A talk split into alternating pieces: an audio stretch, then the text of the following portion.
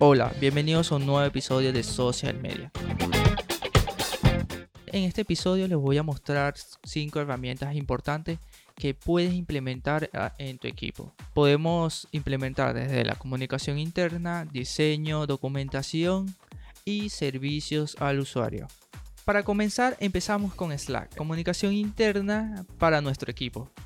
Aquí nos vamos a organizar eh, mediante grupos, canales y a su vez tú puedes ir personalizando dependiendo de las temáticas que vas a tocar con tu equipo. Es decir, si mi equipo tenemos un plan de marketing, creamos un canal solo exclusivo de marketing, de diseño, de estrategia, entre otras que puedes ir personalizando poco a poco. Lo bueno de Slack es que la interfaz es muy amigable, es decir, el, interfaz es muy simple, te salen los canales, grupos, categorías. Una de las extensiones que tiene Slack, que es un plus a la hora de enviar eh, archivos o estar pendiente de algún proyecto, es un bot que él te indique que a cierta hora tú tienes que enviar algún archivo, un documento o un audio. Entonces tú lo configuras y él te dice cada 30, 20 minutos una notificación para que estés pendiente y enviar el documento. Una vez combinado con la comunicación interna, ahora nos vamos para una de las ramas más importantes que sería la documentación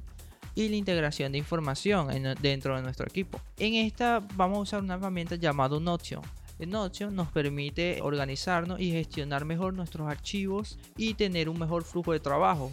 En esta aplicación eh, podemos gestionar y segmentar bien todos esos archivos, documentos que nos están mandando constantemente y también se le pueden enviar a nuestro equipo de trabajo. Notion también tiene otras funciones como organización de calendario y a su vez las tareas. También tenemos opciones como una Wikidata, base de datos, de verdad que nos da un apoyo fundamental a la hora de organizar nuestros archivos.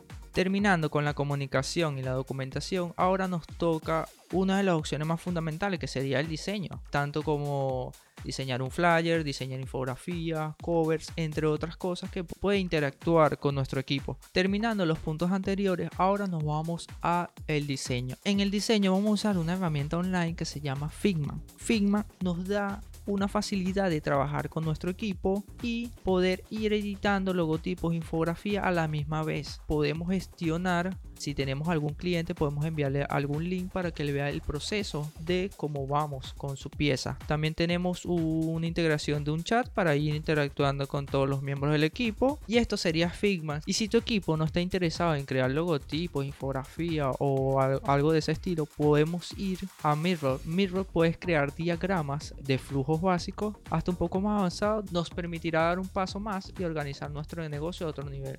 Eh, tenemos muchas formas de crearlo. Igual Figma, podemos crear diagramas en tiempo real con nuestros compañeros de equipo, donde también tenemos integrados unos chats, tenemos una gran variedad de plantillas y formas para elaborar todo este tipo de diagramas. Para culminar este episodio, nos vamos a ir a la última herramienta, que sería soporte al usuario. Para soporte al usuario les recomiendo Hellscope. Esta herramienta nos ayuda a gestionar muy bien los usuarios nuevos, usuarios premium. Nos da variedad de filtros de países, cuando inició, cuando no, si tiene algún problema.